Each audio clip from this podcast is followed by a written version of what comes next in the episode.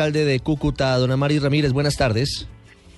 Buenas tardes, Ricardo, a usted y a todos los oyentes de Radar y gracias por estar pendiente de esta ciudad, una ciudad que, que sigue luchando, pero una ciudad de muchas oportunidades como es Cúcuta. Alcalde, antes de hablar de lo general, de lo que pasa con más de 2.300 eh, compatriotas que lo han perdido todo por cuenta de abusos desde Venezuela, quiero que me cuente qué han sabido acerca de, del muy grave caso ocurrido en la tarde de ayer del presunto abuso al llegar al punto incluso de los golpes contra un colombiano por parte de la Guardia Nacional Venezolana. Este hombre llegó mal herido a Cúcuta, fue atendido por la Defensa Civil, lo reportamos muy oportunamente en Blue Radio. ¿Han tenido detalles de qué fue lo que pasó en ese caso particular?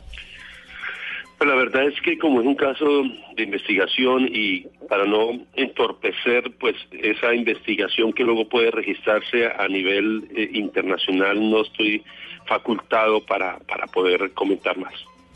Lo entiendo perfectamente, alcalde, no, no se afane, eh, estaremos pendientes de lo que diga la Cancillería, de lo que diga la Defensoría del Pueblo de Colombia, pero la denuncia es muy seria, posibles golpes y sería el primer caso de maltrato físico en medio de esta crisis fronteriza entre ambos países. Le pregunto, alcalde, ahora sobre lo que está pasando con los colombianos deportados. Son más de 2.300 personas que están en ese punto. Eh, ¿Cuál es hoy el, el reporte de, de, la situación, alcalde? Quisiera que nos contara cuál es la situación hoy de los deportados. Así no. Pues la situación de los deportados es una situación, en los albergues es una situación controlada, no tenemos ninguna preocupación en los albergues. Yo debo decir que en los albergues la gente tiene salud, tiene educación, tiene mmm, comida, el problema está en los que están por fuera del albergue, Ricardo. Hay 2.300 eh, reportados por el puente, pero es que por el río, por el río, ante el susto, ante el pánico, ante el terror generado por este reyesuelo Nicolás Maduro, han pasado 5.000 personas. Entonces hay 7.300 personas que están buscando una solución y es muy difícil a nivel local buscar eh, la solución de esa manera. Eh, la presidencia de la República, hemos tenido un gran respaldo de la presidencia de la República y precisamente para donde va el presidente ahora es uno de esos albergues que será abierto en la frontera para ayudar a los que están específicamente allá y que pasaron del río y que no fueron deportados eh, por, por el puente. Y yo quiero decir otra cosa aquí en el radar, quiero denunciar algo localmente le venimos suplicando al gobierno venezolano. Yo he sido muy duro con el gobierno, pero a nivel de educación he venido suplicando que me dejen pasar a 1.400 niños y jóvenes que viven en Venezuela y estudian pasando el puente pasando el puente, estudian en nuestras escuelas y colegios públicos, porque en Venezuela no hay educación y la que hay no es de calidad. Y este señor, Nicolás Maduro, este tirano, no nos ha permitido pasar los niños, está violando, hay delitos de lesa humanidad, porque la educación es un derecho fundamental. Y yo no entiendo, o es que también va a decir ahora Nicolás Maduro que estos niños son paramilitares, son contrabandistas, no hay derecho con esto, Ricardo. Y llamo la atención a nivel nacional e internacional para que le digamos a Nicolás Maduro que a los niños hay que sacarlos del conflicto. Alcalde, sobre ese punto en particular, había hablado en las últimas horas la canciller María Ángela Holguín, porque es dramático lo que sucede. No solamente se está viendo visto afectada la, comunidad colombiana, sino también la venezolana. Los, los niños no pueden cruzar la frontera desde el vecino país para eh, venir a, a las clases a Colombia. Esos son niños que estudian en colegios públicos del municipio de Cúcuta. En, eh, ese fue un balance que le dimos nosotros ayer a la canciller y también se lo dimos a la, ministra de Educación cuando nos reunimos con los en Cúcuta hay 63 colegios públicos con 229 sedes y en tan solo cinco colegios públicos de esos 63 hay 1.400, pero hay 1.100 niños más que están yendo a clase, pero tienen riesgo. ¿Por qué van? Porque mm, por alguna trocha pueden pasar el río, y llegar al colegio, o porque papá pasó y está viviendo arrimado en algún lugar y está en riesgo de convertirse en un desertor escolar si no se normaliza esta situación generada por un presidente que lo que está es en campaña electoral y en el día de ayer hizo una gran manifestación de respaldo para él en Venezuela y lo que está buscando es violando el derecho internacional humanitario y, y violando el derecho penal internacional ganar o por lo menos equilibrar unas elecciones en Venezuela. Alcalde, hay varios puntos adicionales que obviamente afectan a los cucuteños, más allá de la atención de los colombianos de que vienen deportados desde Venezuela, a quienes hemos acogido con mucho cariño. Por fortuna pareciera controlada esta situación, hay otros aspectos que comienzan a perjudicar la vida del cucuteño en particular la falta de la gasolina venezolana, que era, pues hay que decirlo, la que utilizaban en su mayoría los cucuteños, el cierre de la frontera evita la compra de productos venezolanos, ¿cómo se ha visto perjudicada la vida del cucuteño eh, en medio de esta crisis por cuenta de estos eh, escenarios? Sí, está afectada la vida de la frontera, Ricardo, porque los venezolanos también, que no tienen productos para abastecerse, el que tenía la capacidad adquisitiva, porque también hoy ahora el Bolívar vale no vale casi nada, venían y estaban comprando en Cúcuta sus productos para abastecerse porque en Venezuela no hay. También nuestra gente el intercambio está afectada. En el tema de la gasolina, gracias al presidente Juan Manuel Santos y al ministro de Minas, el doctor Tomás, hemos logrado eh, equilibrar la situación, digámoslo así. Aquí habían cinco mil pimpineros, personas que vendían gasolina en la calle, y ahora tuvieron que pasar a 5 mil lugares a 28 estaciones de servicio. Por eso en el día de ayer yo he pedido un decreto con base a la situación que estamos viviendo y con base a que la gasolina es un servicio público, donde obligo a las estaciones de servicio que han venido colaborando, pero las obligo a trabajar 24 horas al día. El gobierno nacional nos ha proveído en los últimos días un millón ochocientos mil galones más de gasolina de la que nos provee. ¿Por qué? Porque nuestra gasolina, para los oyentes del país que no lo saben, es una gasolina subsidiada. En Cúcuta un galón de gasolina vale 5.200 pesos a lo sumo en las estaciones de servicio colombianas. Esos eh, millones millón ochocientos mil galones suman unos 3.500 millones de pesos que el presidente aportó y que en estaciones de servicio colombianas hay gasolina garantizada. Hay filas, sí, hay cola, sí, porque pasar de 5 mil puntos a 28 no es fácil, pero la gasolina está asegurada. También he impuesto unas medidas donde hay unos topes de venta de gasolina, motos 10 mil pesos, automóvil, automóviles 40 mil pesos, camionetas 60 mil pesos y buses 80 mil pesos. Es decir, no se puede pasar de, de ese porcentaje para garantizar que todos tengan acceso a la gasolina, digamos, para evitar que algunos acaparen mucho combustible y otros queden sin la posibilidad de movilizar sus carros y sus motos, si, si no lo entiendo mal.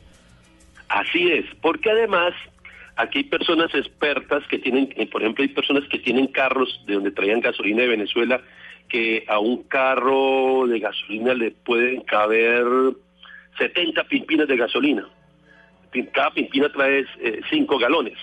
Entonces, todo el tanque, el baúl del carro es un gran tanque de gasolina. Entonces, para no permitir que estos carros también se metan en la fila, llenen esos carros y dejen a todo el mundo sin gasolina y luego la revendan en la calle, entonces lo que tenemos es colocar unos topes.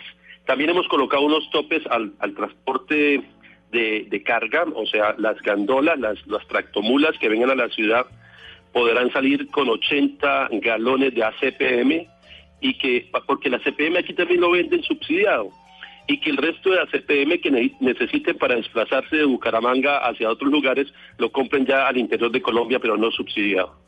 1245, quiero abusar de usted, alcalde. Como sabe, Blue Radio tiene un despliegue muy amplio de periodistas al lado y lado de la frontera. Tenemos tres reporteros en Cúcuta acompañando la situación en todo norte de Santander y tenemos igual número de periodistas al otro lado de la frontera. Ellos quieren formularle algunas preguntas muy breves. Quisiera que, estuviera con nosotros otros cinco minutos. ¿Le parece? Tres preguntas nomás. Yo primero quiero agradecer a Blue Radio porque ha visualizado la situación de Cúcuta.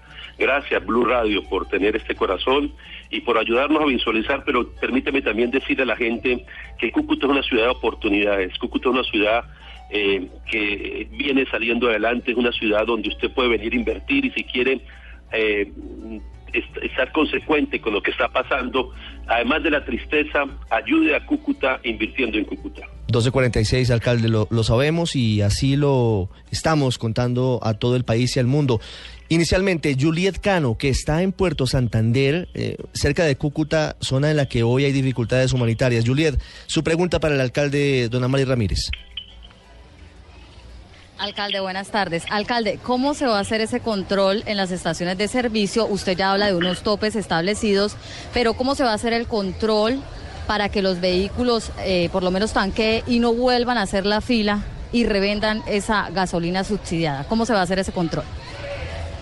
Bueno, un, saludo muy especial a Juliet, con quien me encontré ayer en rueda de prensa hasta altas horas de la noche y estaba muy feliz porque hoy iba camino a Puerto Santander. Quiero decirle, eh, Juliet, que lo que estamos haciendo acá es, con los topes ya se, se pierde el estímulo del gran mm, negociante de la gasolina, primer punto. Segundo, tenemos dos policías en cada estación de servicio Vamos a empezar con la Policía Fiscal y Aduanera también a llenar unas planillas y aquellos vehículos que incurran en lo que usted está haciendo, vamos a empezar a judicializarlos por algo que dijo Ricardo, que es por acaparar la gasolina y otro elemento más, por especular con la gasolina. 12.47 minutos. En otro punto de esa querida frontera con Venezuela está Daniela Morales, que ya completa ocho días. Desde Bogotá ha llegado al sitio y ha retratado al país el dolor de estas familias. Daniela.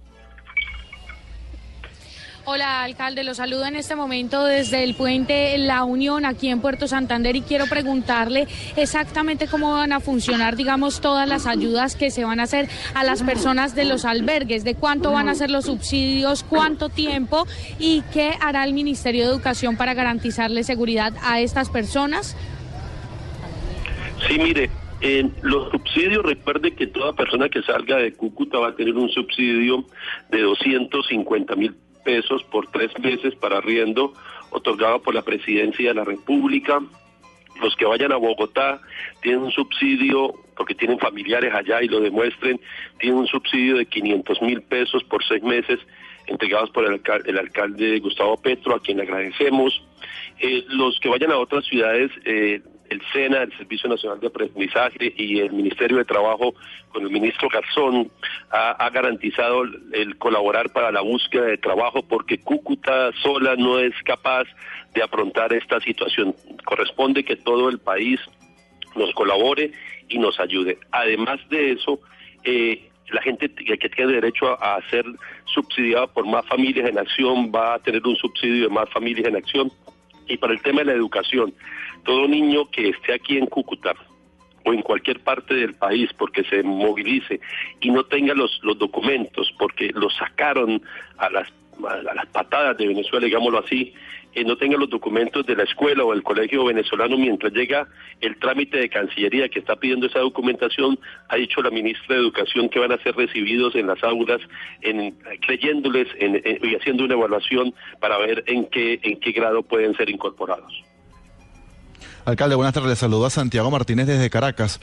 Yo estuve toda la semana allá en San Antonio del Táchira y la mitad de los comercios, por lo menos la mitad de los comercios son de colombianos y ellos están del lado de Colombia y no pueden ingresar al lado de Venezuela.